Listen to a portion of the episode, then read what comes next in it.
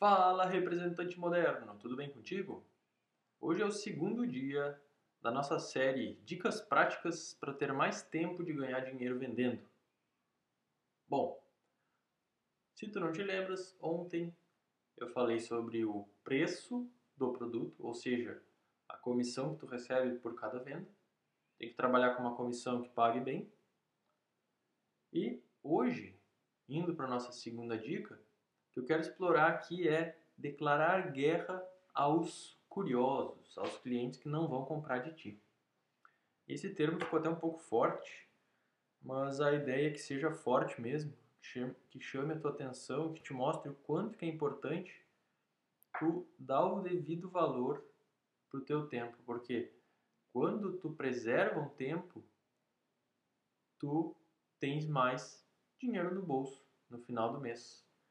Quando tu bota isso no final do ano, pensa em quanto que dá para fazer se tu tirar todos os curiosos do teu processo de venda e não ficar perdendo tempo com eles e focar só em quem realmente pode comprar. É o que eu sempre digo. A gente tem que ter capacidade de fazer o gerenciamento de muitos clientes ao mesmo tempo, com certeza. Mas, mais do que isso, a gente tem que ter a capacidade de selecionar bem os clientes. Porque aí, imagina o poder disso, né? Quando a gente consegue selecionar bem, a gente consegue controlar muitos, mas esses muitos que a gente está controlando, eles vão estar tá ainda muito bem selecionados. Então, os potenciais de ganho aqui são muito grandes. Antigamente, com fichas de papel, com fichas manuais, com agendas, com cadernos, a gente conseguia dar uma conta de uma carteira de, vamos dizer, 100, 200 clientes, uma carteira já bem grande, com bastante tranquilidade até, de certa forma. Claro, meses que são mais complicados, mais corridos, mas a gente conseguia dar conta de uma carteira desse tamanho. Hoje em dia, com a tecnologia, uma pessoa sozinha pode, pode facilmente aumentar esse número para 500, mil, mil clientes, desde que consiga estar tá sempre falando ou priorizando os clientes que estão mais próximos de comprar. Essa é uma habilidade muito importante. Então, quando eu falo declarar guerra aos curiosos, é justamente dar a devida importância para separação, para retirada de pessoas que não estão prontas para comprar de ti.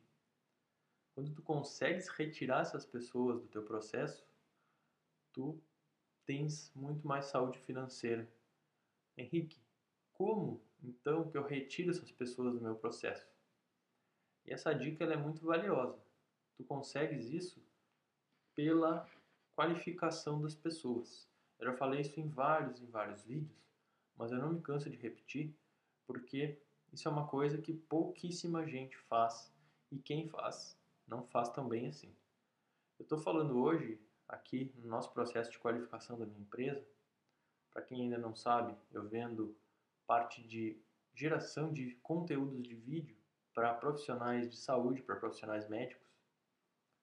E a nossa taxa de conversão após a qualificação, ou seja, os parceiros, os médicos que fecham o negócio conosco, após terem passado por todo o processo de qualificação, é de nada mais nada menos que 85%. Ou seja, se eu falo com 100 clientes, 85 fecham. E isso é muito alto, mas eu só consigo esse número porque eu tenho um bom processo de qualificação. E como que a gente cria um bom processo de qualificação? A gente joga para os clientes uma série de tarefas para que eles façam. Quando eles fazem essas tarefas, eles se comprometem contigo, ou seja, eles se colocam como se colocam no compromisso de querer comprar de ti. Estão fazendo das tripas coração para poder comprar de ti. E isso é muito importante. Portanto, uma boa estratégia de separação dos clientes é justamente jogar para eles tarefas para que eles façam. Por exemplo, um formulário que eles têm que preencher, uma demonstração que eles têm que solicitar para fazer para eles, uma reunião que eles têm que marcar contigo. Então tu joga para eles a responsabilidade, porque aí depende deles. E aí quando tu joga a responsabilidade para muitas pessoas e elas correm atrás para comprar de ti, aí a coisa começa a mudar de figura. Aí tudo começa a fazer mais sentido.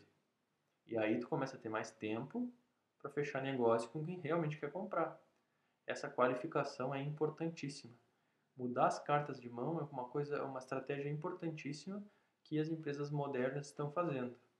Eu faço isso na minha empresa e eu acho que se tu fizer isso na tua empresa, tu vai também ganhar muito mais tempo e tu vai fechar muito mais negócios e vai, como eu disse, ter mais tempo de ganhar dinheiro, né? É isso que eu queria te falar hoje para a gente encerrar a nossa segunda dica. Não te esquece que a gente tem mais três dicas ainda, quarta, quinta e sexta dessa semana. Portanto, continua ligado aqui comigo. Amanhã a gente retorna. Abração e boas vendas!